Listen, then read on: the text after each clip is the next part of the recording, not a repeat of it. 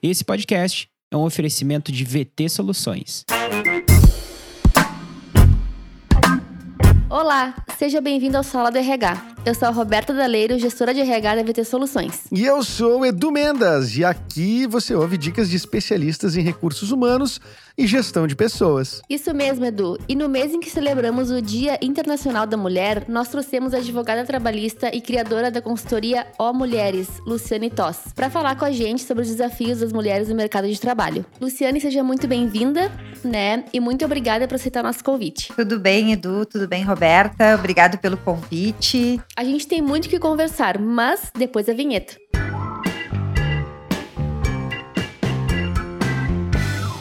Muito bem, começando então o nosso episódio.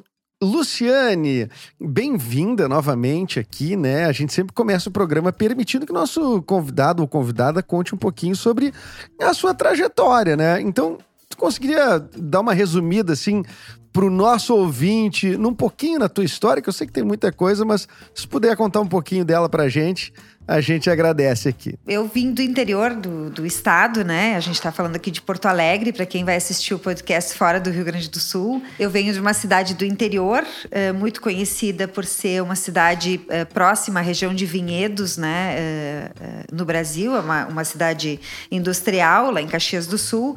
Vim para cá para fazer faculdade na Unicinos, que também é uma cidade que fica perto aqui de Porto Alegre, e fiz direito. É, sou filha de metalúrgico é, e de uma costureira, portanto, eu sou egressa da classe trabalhadora, né? Tive uma família numerosa, nós éramos sete irmãos.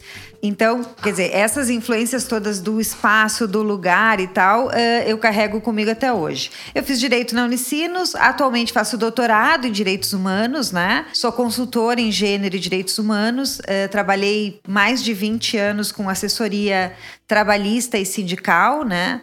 Uh, enfim, acho que isso dá uma, uma rápida apresentação de quem eu sou. Uma guria do interior que hoje faz consultoria em gênero e direitos humanos. Luciane, uh, e me conta um pouco então da O Mulheres. Como que começou? Como é que é assessoria? O que que tu faz? Como que as empresas te buscam? A, a qual é o fim dela? A O Mulheres foi, foi criada uh, junto com uma, uma parceira, a Ariane, porque a gente estava percebendo que existia uh, um, uma seja uma demanda de mercado, seja um, uma espécie de buraco assim na questão que envolvia empresas e gênero, né? E que como as mulheres passavam por vários, vários espectros de violência no local de trabalho, eh, era fundamental não só que a gente fosse eh, ao judiciário procurar ressarcimento das, dos assédios e tal, era muito importante a gente trabalhar com uma formação preventiva nas empresas. Muitas vezes as empresas nem sabiam como se comportar, e aí a gente criou mulheres para isso, para trabalhar linguagem, para trabalhar a questão das masculinidades, né? Todas elas, as tóxicas, a masculinidade violenta e para tentar trabalhar com as corporações, as empresas, eh, na questão da formação mesmo, de eh, como é que o, que o, que, o, setor empresarial lida com a questão das mulheres. Além disso, a O Mulheres também faz formação, né? Formação educacional. Então, assim, projetos que envolvam escola, a gente tem formação direta com, com universidades, enfim. Então, a gente tem essa relação. A consultoria, na verdade, ela eu, eu, tenho uma escola também, então as coisas se misturam. Eu tenho uma escola chamada eh, Trabalho e Pensamento Crítico. Então, mu muito da formação que era dada pela, pela Mulheres agora é dada pela escola, né? Uh, mas a gente continua fazendo consultoria. A consultoria em si não tinha uh, atribuição de assistência jurídica. Então, a gente está reformulando o Estatuto da Consultoria para poder, então, enquadrar aqui tanto a assessoria jurídica quanto essa outra assessoria em gênero e direitos humanos para trabalhar um pouco com, com a questão de prevenção de, de litigância e essas questões. Imagino que assim as empresas elas te procuram, né, para para auxiliar nesse é, nesse plano de comunicação, enfim, né? Mas nem todas têm estrutura. Ou a gente fala até do, já falou aqui outras vezes de nível de maturidade, né, por parte da gestão, de realmente fazer uma mudança na cultura da empresa, né? Então, qual é é a maior dificuldade que tu encontra nesse processo de mudança de cultura da empresa? Bom, em relação à cultura das empresas, a gente, toda vez que fala sobre dificuldades em relação à questão de gênero, Edu, a gente está falando basicamente de uma série de uh, imagens, né, que se tem da mulher ou das, das, das da, da, relação entre as mulheres e os homens no ambiente de trabalho. E eu não tenho como, como não pontuar como principal dificuldade uh, é a questão da consolidação de estereótipos em relação às mulheres, né? Então a gente tem, a sociedade tem isso vai para dentro da, das empresas, tem uma perspectiva de que a mulher é, é frágil, de que a mulher não tem tempo disponível, que a mulher não é capaz de, de, de se movimentar dentro das demandas é, do mercado, que ela tem a questão da segurança familiar, enfim, tem uma série de estereótipos que estão relacionados à mulher que vão fazer com que a gente tenha dificuldades de discutir a questão de gênero no meio corporativo. E essas, esses estereótipos, que são essas imagens e essas linguagens, elas são aprendidas desde muito, muito cedo.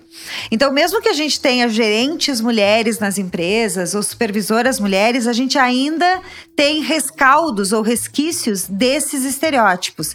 Deixa eu dar um exemplo aqui para ficar mais claro. Desde muito pequenininho, vamos dizer, desde antes de nascer até, é muito comum na sociedade esses chás de revelação do sexo do bebê, né? Então, o que, que acontece? A criança nem nasceu ainda e a família dela e os amigos da família fazem um chá ou um encontro para revelar o sexo desse bebê. Então lá, quando, quando sobe o balãozinho cor-de-rosa, é porque é uma menina. Ah, se sobe a fumacinha azul, é um menino. Então assim, nem, não, não houve nem nascimento e essa criança já nasce com a sua uh, expressão uh, social já estabelecida, ou seja, com a expressão do sexo estabelecida. Eu não estou dizendo aqui que não exista sexo biológico, existe, mas essa função de cor azul, cor rosa, balão e fumar. Isso tudo está relacionado a uma espécie de performance de ser homem e de ser mulher. Esse é o primeiro princípio, né? Esse, esse eu acho que é o primeiro contato com o estereótipo de gênero, talvez, na vida. Seja antes de nascer já. É, exatamente. Aí depois que a criança nasce, se, eu, eu vou, vou, vou desafiar os ouvintes aqui a fazer um exercício. Peguem o Google e coloquem no Google brinquedos para meninas. E depois botem no Google brinquedo para meninos. E aí vai aparecer, regra geral, para as meninas, aparece panelinha, fogãozinho, geladeira, barraquinha, que representa casa, boneca, né? E para os meninos aparece o quê? Foguete, carro, avião, né? É, brinquedos que, que dizem para o menino o seguinte: olha, tu tem que voar, tu tem que sair, tu tem que te aventurar. E o que eles dizem para a menina? Tu tem que ficar em casa o teu, é panelinha, fogãozinho, bonequinha. Então é desde muito, muito cedo que as mulheres vão sendo colocadas num papel estereotipado. E aí tem pesquisas interessantes nos Estados Unidos que dizem o seguinte: que as meninas normalmente começam a se achar menos inteligente do que os meninos a partir dos seis anos. Então, isso é, consolida a ideia de que aquele papel, aquele lugar, essa noção de eu sou menos inteligente do que o menino é uma construção do entorno da, da, das, das meninas, das mulheres, né? Então, quando a gente lida com estereótipos, isso é o que mais dificulta o trabalho de, vamos dizer assim, de igualdade, de paridade dentro do meio corporativo. Uh, Luciane, e isso será que tem a ver uh, com a desigualdade salarial no sentido assim, a mulher ela se sente menos, né, devido a essas questões que tu acabou de falar? Talvez ela não discuta isso na, na corporação, porque ela, ah, ok, eu recebo menos, tá tudo certo. E, e isso pode acarretar algo futuramente no sentido de, ok, eu sei que recebo menos, mas também não vou discutir porque eu sou menos importante, ou enfim, algo desse tipo? Então, as mulheres têm. Elas já chegam no mercado de trabalho, já chegam nos cargos e nas funções uh, com esse estereótipo. Tu é uma mulher, se tu não tem filhos, tu vai querer ter. E se tu já tem filhos, tu é mãe. Tu já chega assim, tipo, não é a, a Roberta ou a Luciane que estão sentadas ali. É uma mulher que eh, as supervisões já imaginam que vão ter. Ah, ela vai querer sair, ela vai ter licença, ela não pode ficar até mais tarde. Enfim, por que que isso acontece? Acontece porque a gente tem aquela, o chamado, a chamada divisão sexual do trabalho, né?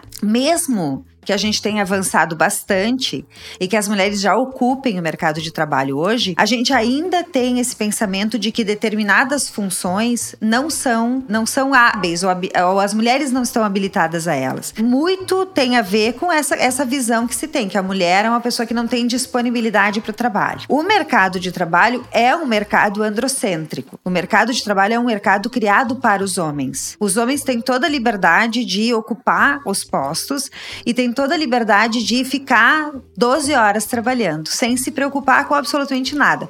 Mesmo, Roberta, que eles tenham filhos em casa, né? A mulher não. Para a mulher foi dado esse papel. Para mim, ser gerente é, num banco, por exemplo, eu tenho que contratar alguém para cuidar dos meus filhos e eu sempre vou ficar com essa, essa preocupação. Se eu quiser avançar na minha carreira, eu não tenho que pensar só na minha carreira como fazem os homens. Eu tenho que pensar em toda uma estrutura que eu tenho que deixar organizada. Então, assim, as mulheres ainda são vistas como as responsáveis pela segurança da família. Eu sempre brinco dizendo isso para uma amiga minha esses dias. Ela disse: Não, mas isso já mudou. Eu olhei para assim: quem é que se preocupa em regar as plantas do apartamento quando vocês viajam? Ai, sou eu. Eu digo, exato, é isso, tu entende? A gente, a gente foi nos dado esse, essa atribuição que a gente tenta mudar, né, com todas as forças. E aí isso resulta no quê? Resulta em não promoção, né? Porque se tem a visão de que a mulher não vai dar conta, com, sa com salários menores, porque a mulher efetivamente vai trabalhar em, em, funções mais subalternizadas ou menos importantes, né? E isso é, um, é, um, é um, uma coisa muito antiga dentro do meio corporativo. A gente ainda tem hoje, eu acho que o percentual é de 38 20% só de cargos de gestão. E, e esses dias atrás eu dei uma, uma. fiz um papo sobre divisão digital de gênero. E aí, uh, as grandes empresas como a Google, né, como o Facebook, uh, fizeram experiências, pegaram as suas programadoras, né, e elas então programaram determinados aplicativos, só que eles lançavam para os diretores das empresas como uh, sem o sexo do programador. E 95% dos programas que tinham sido executados por mulheres foram aprovados na direção. Então, tu vê que assim, se, e aí a, a, a gerente da Google disse: Eu tenho certeza que se eu tivesse colocado colocado o nome das mulheres, eles não teriam aprovado. Então a gente ainda tem esse problema de uh, colocar a mulher em cargos de tecnologia, né? Em cargos das engenharias, por exemplo. Né? As mulheres são muito espremidas em, em funções que têm muita relação com o estereótipo da mulher mãe dona de casa, da mulher mãe cuida da família, da, né? Por isso que a gente tem esse, assim, a maior parte das, dos, dos cargos docentes são de, de, de, mulheres. Porque a professora tem essa pecha também de ser a tia, né? As enfermeiras, que é trabalho de cuidado. Então, essas coisas não são, é, é, não são só coincidências, né? Essas coisas são formações da sociedade, uma sociedade patriarcal, impondo à mulher um papel e mantendo essa mulher nesse papel, mesmo com que ela tente sair disso, é, é bem difícil. Tu, uh, tu falou dos 38%, né, dos cargos de gestão que são ocupados por mulheres. É, é muito comum ver que uh, as mulheres, depois que elas assumem uma posição de gestão, por exemplo, né, elas têm uma cobrança muito maior por resultados, né? Que às vezes são resultados quase inalcançáveis. Então, diante disso, o que, que se torna mais difícil? É conquistar o cargo ou se manter no cargo? Então, Edu, eu acho que as duas coisas uh, são difíceis. Primeiro, porque assim, conquistar o cargo tem essa, essa, essa questão de a mulher ser questionada inúmeras vezes sobre a capacidade que ela teria para aquele cargo. Quando ela se mantém no cargo, a gente tem duas questões. A primeira delas é essa que tu, que tu levanta. A mulher vai ser mais cobrada do que os homens naquela função. Porque porque existe sempre a dúvida de ela ser ou não capaz de estar ali. Se fosse um homem, o homem é capaz, ok, mas se é a mulher, ela tem que ser testada para saber se ela dá conta do recado. E a segunda questão é que quando as mulheres se sentem demasiadamente uh, pressionadas, o, elas passam a se comportar como homens na liderança, né? E passam a rejeitar outras mulheres uh, nos seus grupos de trabalho. E isso é um sintoma bem comum né? Uh, isso não significa que ela é uma megera e uma, uma traidora da, das mulheres. Significa que se ela não se comportar como um homem, aquele cargo não vai ser mantido com ela. Ela não vai conseguir manter aquela posição. Então, é, é o que eu disse antes, o mercado de trabalho, os postos uh, de promoção dentro das empresas estão preparadas para os homens né? E aí, se a mulher não tem esse comportamento masculino, ela não consegue se manter ou ela não consegue passar daquele posto. O que, que é, Luciane, um comportamento masculino? É esse. Ela não pode ter família, ela não pode ter preocupa preocupações com a família, uh, com, com coisas que estejam fora da empresa. Ela tem que estar disponível 24 horas, porque se ela não estiver disponível 24 horas, ela já não tem capacidade para estar naquele cargo. Então, são essas questões que são, que são importantes da gente analisar, né? Tu tens uma mulher num posto de gerência que ou ela se comporta exatamente como um homem ou ela não pode ocupar o posto de gerência. E quando uma profissional a gente vê que ela tá nessa situação, né, uma cobrança excessiva. Até para ela lidar com isso, né, Beta? Assim, é, como é se defender disso também, né? Reagir a isso. Eu não sei qual é que seria o certo, né? Porque é um absurdo a gente pensar que alguém tem que se defender, reagir a alguma coisa no ambiente de trabalho, mas é justamente o que acontece, né? Que a necessidade se impõe porque existe um ambiente eh, eh, muito masculino, muito machista, né? E, e é óbvio que sobreviver dentro dele. Isso que a, que a Luciane falou é, é a gente vê esse retrato em até, na, até nas obras de ficção, assim, eu tava trazer aqui uma, uma série que eu tava vendo, que é o Succession da, da HBO, que tem isso, né? É um bilionário que vai suceder ali a, a, o império dele pros filhos. São dois homens e uma mulher. E a mulher é claramente muito mais capacitada que os filhos. Os caras, assim, completamente incapazes de, de lidar com aquilo. E ela é, de fato, a pessoa capacitada. E é, a gente vê isso, né? Então, assim, os roteiristas não chegam nisso à toa. Essas coisas existem, né? E elas são presentes e não é. E quem vem e diz assim, isso é mimimi, isso é não sei o quê. Cara, esse papo aí é de quem tá muito atrasado, porque essa é uma dor que existe, né? E os dados, os números provam e, e, e, eu acho que isso que a, que a Lu falou também é, é, sobre chega no lugar do, do, do de gestão, passa a se comportar como, uh, uh, como um homem é, cara, é, é, é, dureza, né? Tu tem que chegar ali, tu tem que sobreviver a isso, né? Para manter, manter teu cargo e tudo mais, né? Então é, é complexo sim, né? Eu acho que essa tua pergunta, Beta, vem muito a calhar. Como sair disso, né? Como quebrar esse padrão, né? No fim das contas. Então, tem algumas, alguns, algumas uh, questões que envolvem a mulher que são uh, muito é, é, que estão muito gravadas nela, né? Então a mulher, ela, ela geralmente se sente culpada por não conseguir uh, ter toda a disponibilidade do mundo para o trabalho. Ao mesmo tempo, ela se sente culpada porque ela gostaria de estar tá acompanhando seus filhos e filhas em casa, né?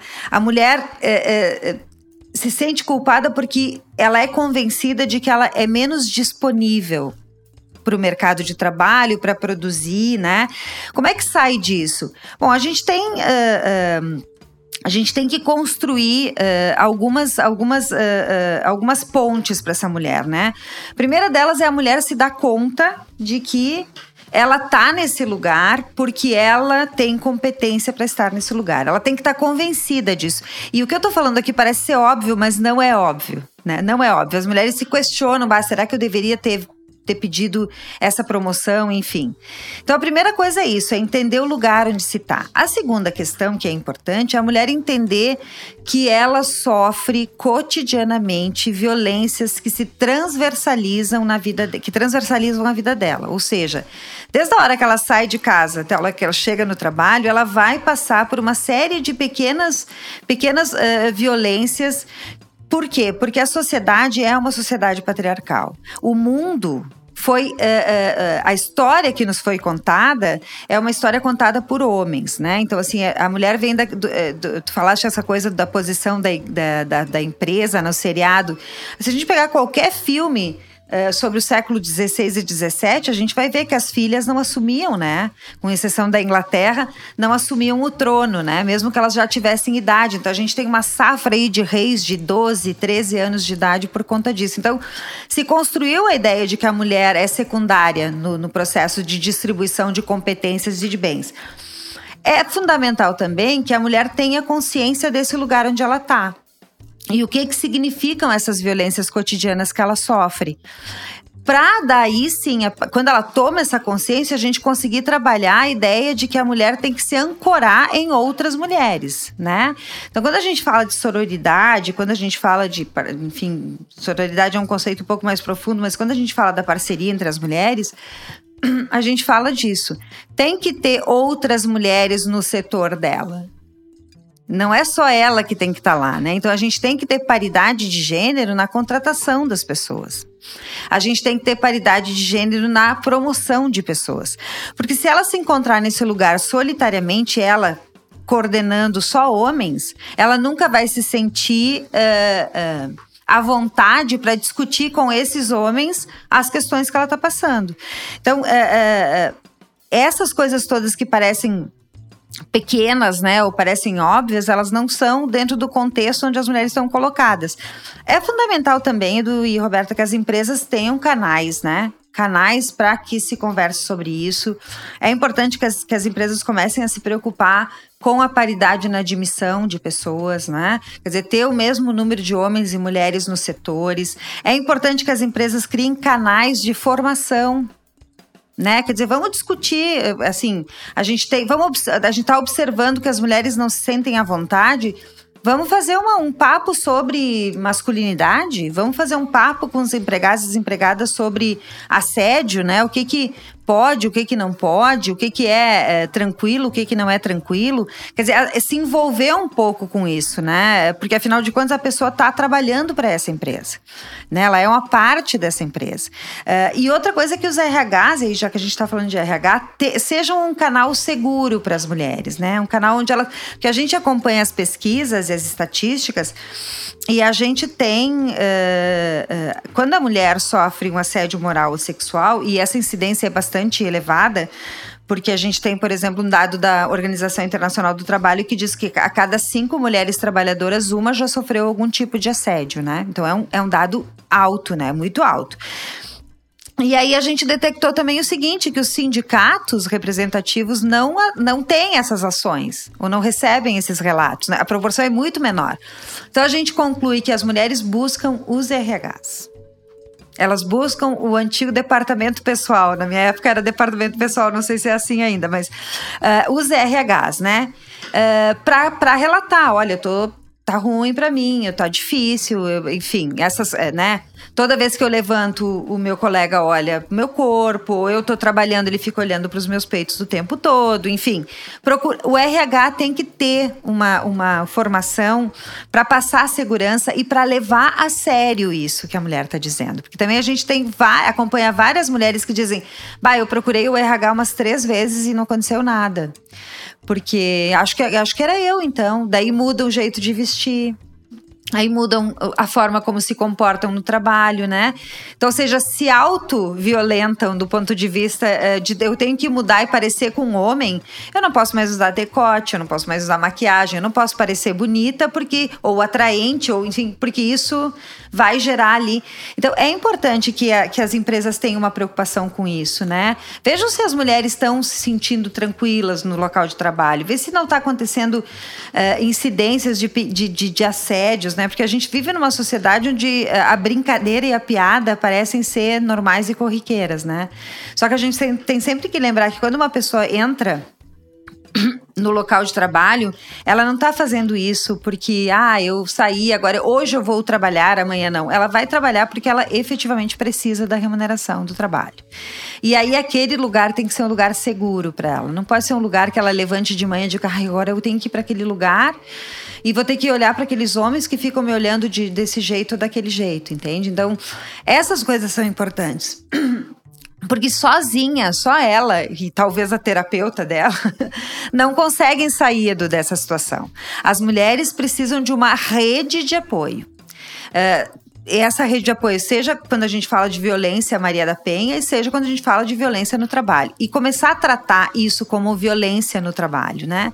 Violência contra a mulher no trabalho, que é importante também. E entender também, né, Lu, assim, o que que são assédios. Eu acho que isso é um ponto muito importante, porque às vezes se confunde com umas coisas assim, tipo, já vi cara reclamando assim, é, hoje em dia não dá para elogiar uma mulher que não sei o quê. Ah, eu disse, cara, mas, né, nunca pôde, né? Nunca pôde. Tem certos comentários que tu nunca pôde fazer, né? Essa permissão foi dada porque a, a sociedade permitiu que fosse feita essa violência violência, né? Então, assim, é um trabalho de ir muito lá atrás, né? No fim das contas. É, o, o assédio no ambiente de trabalho é sempre muito, muito sutil, às vezes, sobretudo o assédio moral, né? E há uma dificuldade enorme das mulheres de provarem o assédio sexual que elas sofrem no trabalho.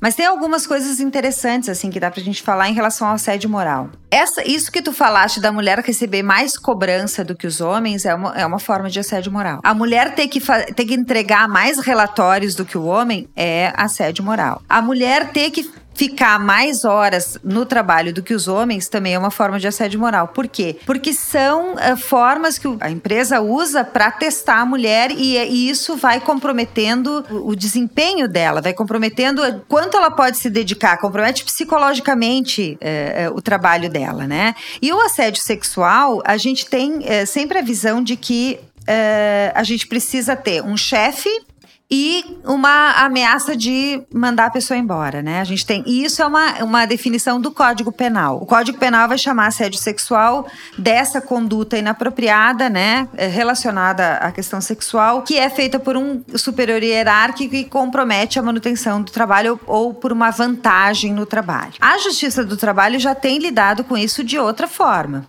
A Justiça do Trabalho tem o assédio sexual meio ambiental, né? Uh, ou assédio sexual por intimidação.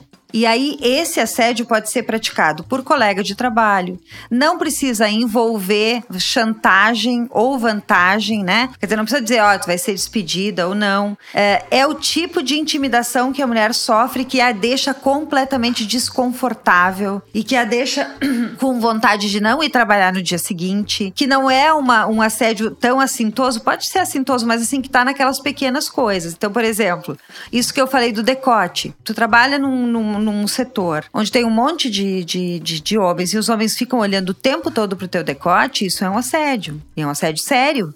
Isso constrange muito a mulher, né? Se tu cada vez que levanta e for no banheiro os, os, os, homens todos se viram para olhar o teu caminhar, isso também é uma forma de assédio. E se um homem só trabalha contigo e ele faz isso, isso são formas de assédio né? Então, assim, aquela coisa, ah, não, mas eu só tô elogiando porque ela tá muito bonita, ai, porque uh, os peitos são bonitos e não sei o quê.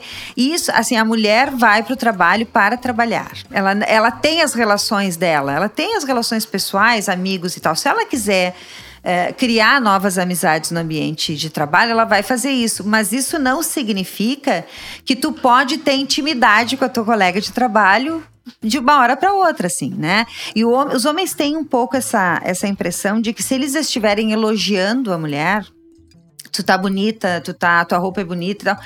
Uh, isso é uma coisa que, que, agrada as mulheres. E aí, se a mulher diz, ah, muito obrigada, ele já dá um passo mais para frente, assim, né? Então, é, é, essas, esses pequenos, que parecem pequenos assédios, Edu, eles marcam muito as mulheres. A gente que atende mulheres que sofrem uh, assédio sexual no trabalho, uh, elas é, são violências que ficam muito é, marcadas, né? E por, por que, que isso acontece? Primeiro, porque ela sofre geralmente em silêncio. Porque ela tem medo de perder o emprego, né? Porque ela percebe que quanto mais próximo das chefias ou mais. Uh, uh, mais conhecido é o homem que está na empresa, menos chance dele ser punido pelo assédio que ele está cometendo. Então, a primeira coisa, ela se sente solitária. Por quê? Porque ela não chega em casa e conta para o pai ou para a mãe, para o marido, ela não conta. Ela conta quanto muito para uma amiga muito próxima e diz para a pessoa não, não falar para ninguém. O segundo passo disso é ela se sentir culpada. Ah, mas será que eu não dei a entender? Ah, mas será que eu não estou usando um, uma camisa realmente muito decotada? Ela vai, ela cria um universo de se culpar pelo assédio que ela está sofrendo. E a terceira coisa, geralmente as empresas não mantêm grupos especializados e que levem a sério o que a mulher está dizendo, né? Pra, muitas vezes os RHs também trabalham com a coisa da piada. Ah, não, mas ele não quis dizer isso. Não, mas é uma piadinha. É o jeitão, é o jeito dele. É, né? Isso, é o jeito dele. É. Eu já tive. Esse negócio do jeito dele é engraçado, porque eu tive uma, uma, uma pessoa que me procurou Todos os dias de manhã, o colega que sentava na mesa do lado mandava para ela uma foto dele sem camisa na frente do, do, do guarda-roupa dele para escolher a blusa que ele ia colocar. E ela recebia aquela, aquelas fotos e ela dizia assim: Eu sempre pensei em bloquear ele, mas eu não podia bloquear ele, porque ele estava lá muito mais tempo do que eu. Dá, quer dizer, como é que eu ia criar esse. E ele mandava todas as manhãs, até que um dia ela procurou, então, a ouvidoria da empresa e a ouvidoria chamou ele. Mas o que que aconteceu? Ele só disse assim: ó, não manda mais fotos para ela. Isso é outro problema, é a forma como as empresas lidam com os agressores, né? Ah, não manda mais fotos para ela, então ela continuou trabalhando na mesma mesa, na mesa do lado dele. Muito, ela disse assim: ah, claro, volta e meia ele dava umas olhadas, uns sorrisinhos, uma, que ela acabou pedindo demissão e indo trabalhar em outro lugar. Por que, que as mulheres se sentem é, pressionadas? Porque os ambientes não, não são uh, amigáveis, não são solidários, não são parceiros com as mulheres, sabe, Edu? A mulher passa a sofrer aquilo sozinha, de forma íntima. E aí ela vai, ela vai mudar. É, o, o, maior sintoma uh, de mulheres que se mantêm, que não pedem demissão, a grande parte delas pede demissão daquele lugar. Mas que se mantém, ela começa a mudar, tu percebe, porque ela começa a mudar visualmente, né? Ela, ela, ela passa a usar sua calça comprida, ela não usa mais saia, ela não usa mais decote, daí eu passo adiante, ela não maquia mais, né? Tu percebe o quanto aquilo é violento na estrutura e na identidade dela. Sim, vai destruindo a autoestima dela, né? Enfim, falamos muito agora sobre a parte da, da, da mulher, né? Que tem que, que, enfim, que precisa ser assistida nesse ponto. Agora, em relação às empresas, Luciane, que buscam a tua assessoria, querem mudar mesmo ou a tentativa é de mudar a imagem da empresa? É mudança mesmo que quer real ou estão tentando mudar a imagem da empresa? Qual é a, qual é a maior parte dos casos no teu sentimento, sim? Não, eu, eu acho que tem algumas empresas que efetivamente querem mudar o, o comportamento interno mesmo, né? Que já se deram conta que, que, que violências é, desse tipo dentro da empresa, eles comprometem produção, comprometem relação, comprometem a imagem da empresa. Então, algumas empresas é, levam isso muito a sério. A gente tem empresas aqui no Rio Grande do Sul que tem nos setores de RH tem pessoas que fizeram uh, uh, formação em gênero né? Para poder atuar de uma forma mais correta em relação a isso. A gente tem, por outro lado, uma série de empresas que só faz isso, só faz os treinamentos ou só faz um curso ou outro para que a marca seja associada à diversidade, à igualdade e paridade de gênero e tal. É, mas isso logo em seguida cai por terra, né? Por que, que vai demonstrar que essa empresa é séria ou não é séria? Aquilo que eu disse antes. Bom, se eu quero é, criar igualdade entre homens e mulheres, eu vou contratar homens e mulheres. E eu vou, se eu quiser discutir a questão da interseccionalidade de gênero, eu vou contratar pessoas negras para minha empresa. Porque isso é outro problema também, né?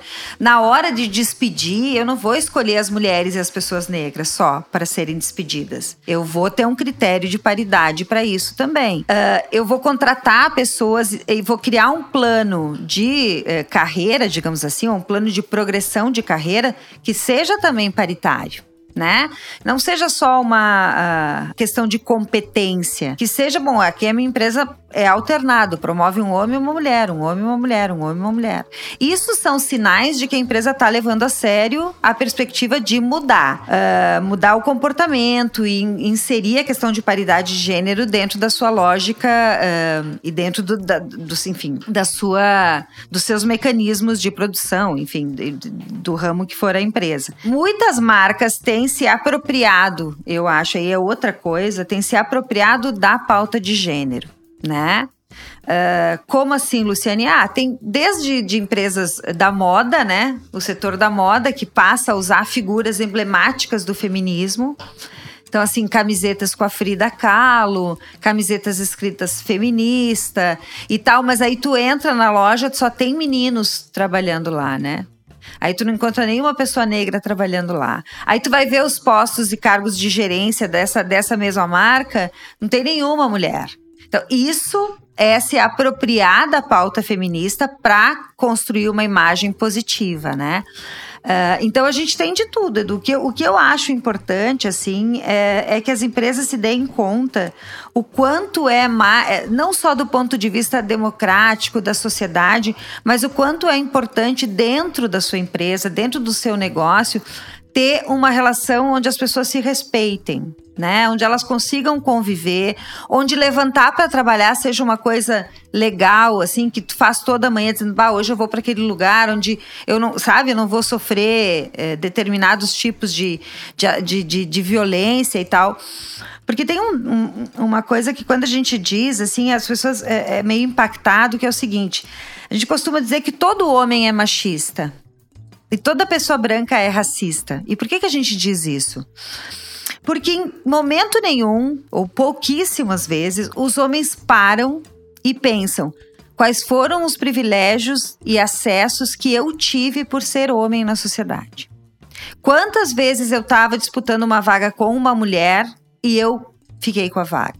Quantas mulheres passaram pela minha vida que eu achava competentíssimas e tal, mas que não foram promovidas? Né? Então, assim, tem uma. O homem tem uma série de privilégios.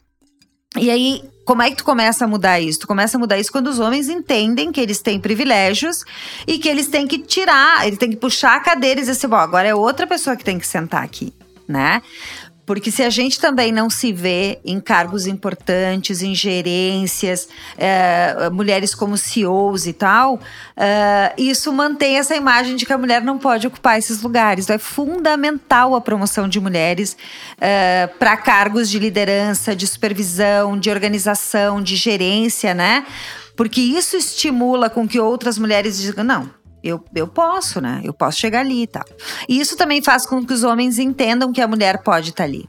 E que a mulher vai fazer uma gerência né, tão boa quanto ou até melhor. E, e que isso seja, isso, que, que, isso vire cultura, né, Luciana? Que não, que não vire, que não seja só um case, né? Mas que vire cultura, assim, é, é introjetada no, no, no, no na, na, pele das empresas, assim, né? No que elas são de fato. E não só um case, uma coisa pontual para sei lá, ganha prêmio ou coisa do tipo, né? Você tá falando é fundamental, né? E se aplica a muitas outras pautas, né? Da mesma, da mesma forma, com outros teores e outros características, particularidades. É isso. Primeiro tem, tem que se reconhecer o, os privilégios, né? As pessoas que têm o privilégio têm que reconhecer que têm os privilégios, né? E dar esse, esse lugar à mesa ou esse lugar uh, da cadeira, né, para essas para as pessoas que, pre, que precisam ocupar, para que haja essa equiparação que ela é também um gap histórico, assim, né? São, eh, enfim, a gente precisa correr atrás disso, né? As pessoas às vezes acham muito contundente, ah, não, mas, mas não é justo, porque eu não sou machista ou eu não sou racista, não sei o quê. Então, assim, a pessoa diz, ah, por que, que eu deveria per perder o meu privilégio, né? É, se eu não fiz nada e tal. Mas historicamente, é, é justamente isso, né? Você já deve ter ouvido muitas vezes, né, Edu? Tipo, eu não sou machista, eu até ajudo a minha mulher em casa. Exatamente. Né? Ou não, ou, ou seja, eu, como é que eu vou ser machista se eu fui criado por mulheres? É, né? assim, exato, eu só tenho mulher em casa. Cara, aí já mostra a falta de entendimento do tamanho, assim, da, da, da coisa toda. Porque, assim, as sutilezas estão em todos esses temas e pautas, né? A gente fala de, de racismo, não é só apontar o dedo na cara e falar uma injúria racial, né? É, é estrutural. O machismo é a mesma coisa, né? Ele tá nessas sutilezas do dia a dia, que no fim uh, acabam construindo essa sociedade patriarcal que a gente vive que, que é tão viciada, né? Quando a gente vê as pessoas decidindo políticas públicas, quase sempre são velhinhos de cabeça branca, ou homens, né? Classe média alta, ou ricos, ou muito ricos, né? E isso é no planeta todo, sim, praticamente, né? Então é, é, é, é, é óbvio que leva um tempo, mas precisa forçar um pouco essa engrenagem, né? A gente precisa dar uma acelerada nesse, nesse motor aí. Luciane, voltando só um pouquinho, estava falando, estava pensando em várias coisas aqui. Uh, tu acha que isso tem relação, essa questão da mulher ser mais cobrada, pedir mais relatórios, essas questões mais, mais homem, assim, dentro da empresa, né? Tem relação com que a mulher não queira mais ser mãe e se dedique mais ao mundo corporativo, que a gente vê hoje que mulheres não querem mais, assim, uma grande maioria, né? Bom, eu acho que sim, acho que tem relação direta com isso. Uh, eu, eu venho de uma geração que, na minha geração, é, começou, isso era muito forte, não ter filhos, né? E eu sou, eu sou uma dessas pessoas, assim, para dar para contar a minha experiência pessoal, porque eu fazia direito e tal, aí terminei a faculdade, queria fazer mestrado, queria fazer doutorado, queria queria ir, era ativista, militante, trabalhava oito horas por dia, tipo assim, não cabia dentro da minha, da minha rotina um, um, filho ou uma filha. Então eu ia ter que abrir mão de alguma das coisas, então em nome de não ter que abrir mão de nada, eu optei por não ter filhos. Né? Uh, a geração que vem depois de mim, eu tô com 52 anos, então para as pessoas entenderem. A geração que vem depois de mim, ela já tem um entendimento melhor a respeito disso. Elas, ela, as, as meninas pensam, eu vou ter filhos e vou trabalhar né? Uh, então, isso é um processo, Roberta, evolutivo, eu acho, né? Uh, mas a gente sabe, vocês que, que, que, são de RH sabem, que muitas vezes se pergunta para a mulher tu tem filhos, que idade tu tem, tu vai casar, tu é casada, porque isso interfere na seleção. Né? Então, se a mulher não tem filhos, vai, então ela tem 20 e poucos anos, ela vai querer ter filho, eu vou ter que dar uma licença para ela, né? Então, melhor não contratar essa mulher né? Uh, e isso faz com que as mulheres, muitas mulheres, digam: não, eu, eu vou dizer que eu não quero casar, que eu não quero ter filho, que eu não quero nada, porque se eu disser alguma coisa dessas, eu sei que vão so, so, uh, selecionar o cara que estava do meu lado. E aí, por que, que eu digo que o mundo do trabalho é um mundo feito para os homens, androcêntrico? Porque os, não fazem essa pergunta para os homens, né? Não dizem assim: ah, tu tem 25 anos, tu pretende casar? Tu pretende ser pai? E por que, que não fazem? Porque a legislação é familista em relação a isso. O Estado, a legislação está dizendo para a mulher: tu é a responsável pela prole, tu é a responsável pela casa, porque dá para ti 120 dias de licença e dá oito dias para o homem. Né? E aí tu diz assim: ah, não, mas isso é um grande direito das mulheres. Não, isso é um grande direito de acompanhamento da mulher, da, do filho ou filha que ela vai ter. O, o, direito não é dela, o direito é do, da, do bebê que vai nascer, né? Uh, e, isso, e, e, isso não é entendido geralmente dessa forma, né? Dessa, normalmente assim, ah, as mulheres têm muitos direitos. Não, quem tem muitos direitos é, é a família, na verdade, né? Que, é, a qual essa mulher faz parte. Então, o tempo todo o mercado está dizendo para a mulher que ela é responsável pela família, ela é responsável pelos filhos e que o homem não. O homem, né, pode se dedicar. Então, eu acho que sim, respondendo a sua pergunta, eu acho que influencia bastante na liberdade que a mulher tem sobre o corpo. Né? A coisa de eu quero ter filho, eu quero me vestir desse jeito, eu não quero ser julgada por isso. É, que não tem nada a ver com a pergunta, mas para vocês é, verem como isso é uma, um processo lento e que se repete assim. Eu até hoje não durmo em viagens de ônibus e de avião. Quando eu estava na faculdade, como eu era de Caxias do Sul do interior, eu na sexta-feira à noite ia para casa, né, para casa dos meus pais, então eu pegava um ônibus que ficava na Unicinos e ia. E invariavelmente eu acordava com a mão do cara que estava do lado, ou na minha coxa, ou no meu braço, ou meio deitado assim por cima de mim, invariavelmente. Eu passei a não dormir mais. Isso era 1990. A semana passada eu atendi uma amiga que vinha de um ônibus, uma, uma, uma, uma pessoa que tinha ido a São Paulo fazer compras e tal para a loja dela. Atendi ela, na, ela, atendi ela de manhã, mas isso aconteceu na madrugada, que ela é, fez o ônibus parar no meio do caminho porque o cara que estava do lado dela estava assediando ela. Né? Então, então, pensa, 1990 e 2022 e a gente ainda tem esse tipo de ocorrência dentro dos ônibus. E aí, respondendo a pergunta sobre a responsabilidade das empresas, nenhuma empresa de ônibus faz campanha de conscientização dos seus passageiros né? O velho bom folhetinho entregue na porta, na entrada, porque isso inibe muito, muito a ação do cara. Se eles assim, não, a empresa que está atenta para isso, eu tenho que me, me controlar, as empresas não fazem isso, né? Então, assim, a gente tem um problema que já é de, sei lá, 30 anos mais e ele continua acontecendo, né? E isso vai é, é, tolhendo a, a, a, opção das mulheres, vai. Isso compromete diretamente a liberdade de escolha das mulheres, né? Quer dizer, não poder relaxar numa viagem de ônibus, por exemplo, que parece uma coisa tão comum para um homem, para uma mulher é, é complicado.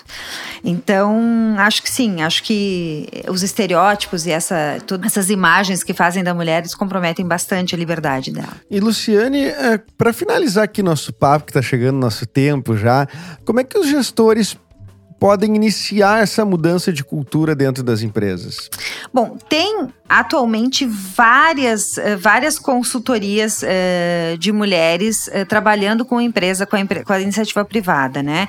Então, isso vai desde cursos que não são só para os empregados, mas para os donos da empresa, os sócios da empresa. Uh, isso é uma maneira, começar a conversar sobre isso, né, Edu? O que, que é feminismo? O que, que é masculinidade tóxica? Né? Porque a gente ainda ouve que feminismo é o contrário de machismo, e é um equívoco. É, feminismo é uma luta por igualdade, é, uma, é um ativismo das mulheres no sentido de que elas é, entendem que elas são iguais aos homens e por isso a sociedade tem que entender dessa forma. Então, o feminismo é uma luta por igualdade. O machismo é uma violência. Então tu nunca pode colocar isso, uma violência contra as mulheres. Então tu não pode colocar isso como sendo uma coisa antônimo da outra. Então é importante isso que tanto sócios das empresas quanto pessoas, homens que trabalham nas empresas tenham formação sobre isso, né? Então assim, o que é feminismo? É, que as feministas não são é, mulheres mal amadas e mulheres que não tomam banho e etc, né? Que isso é, é, isso tem é outra conotação. A outra coisa que eu acho que surte um efeito sensacional é trabalhar a questão da masculinidade nas empresas. Tem uma amiga minha que faz consultoria em, São Paulo e ela disse que uh, um dia ela chegou no, no na, tava dando só para empresários, né, na, na Fiesp e aí todo mundo não, mas eu que faço as compras do supermercado, não, mas eu que aí ela olhou para esse empresário e disse assim quem é que faz a lista de compras? É, a mulher, claro, né? Eu só vou no supermercado com a lista e compro tudo. Aí ela disse assim: machismo. Ela olhou para ele. Tu entende? Então tem que mudar um pouco essa coisa da linguagem, da forma de tratamento. É, as pessoas têm que se interessar um pouco por isso. Isso não é um assunto é, é, esgotado, não é um assunto que está terminado. A gente não conseguiu a igualdade. O Brasil vai levar mais de 30 anos para atingir paridade de gênero no mercado de trabalho. Então, quer dizer, a, a gente só tem 100 anos do direito de voto das mulheres no Brasil né? Então, é importante que a gente trabalhe a linguagem, curso de formação. É fundamental que as empresas tenham ouvidoria Uh, ou alguém no RH para atender casos e essa pessoa tenha eh, domine esses conceitos e essas linguagens, né? Ou seja, formar gente no RH para acompanhar isso. Uh, enfim, e ter atividades permanentes, né, de socialização onde tu possa discutir isso né? É, a gente tem feito TEDx, né? Essas coisas. E isso funciona super bem, né? Porque muito, muitos homens que estão sentados, eles dizem, bah, mas eu digo isso todo dia pra minha mulher. Não sabia que isso era uma coisa que ela se sentia mal, assim, em ouvir. Então é legal por causa disso, porque as pessoas se abrem para entender esse processo, né? E quando elas se abrem, Edu e Roberta, é, a mudança é quase que natural depois disso, né? É, o cara para de dizer que ajuda a mulher e diz assim: não, a minha tarefa em casa é lavar roupa. Mais ou menos assim. Tá certo. Muito obrigado, Luciane pela tua presença. É um papo sensacional, né, Beta? É muito bom e eu tava, eu anotei aqui para comentar com, com vocês, né, que a VT eu acho que é um exemplo aí de empresa nessa questão de, de gênero, porque nós temos mais de 55 colaboradores e mais da metade são mulheres.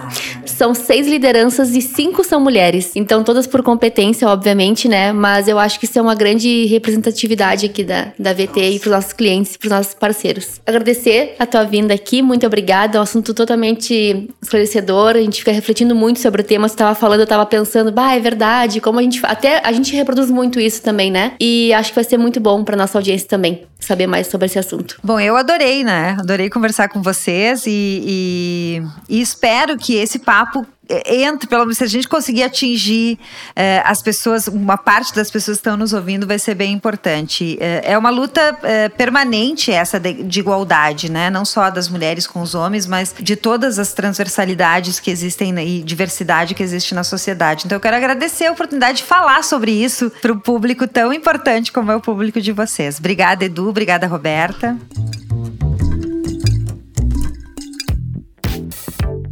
Obrigado, Lu. Muito obrigado pela tua presença. Bom, e se você gostou desse bate-papo, confere os episódios anteriores do Sala do RH e não esqueça de acompanhar a VT Soluções no LinkedIn, Instagram e Facebook. Certo, Beta? Certo, Edu. Muito obrigada. Até mais. Até mais.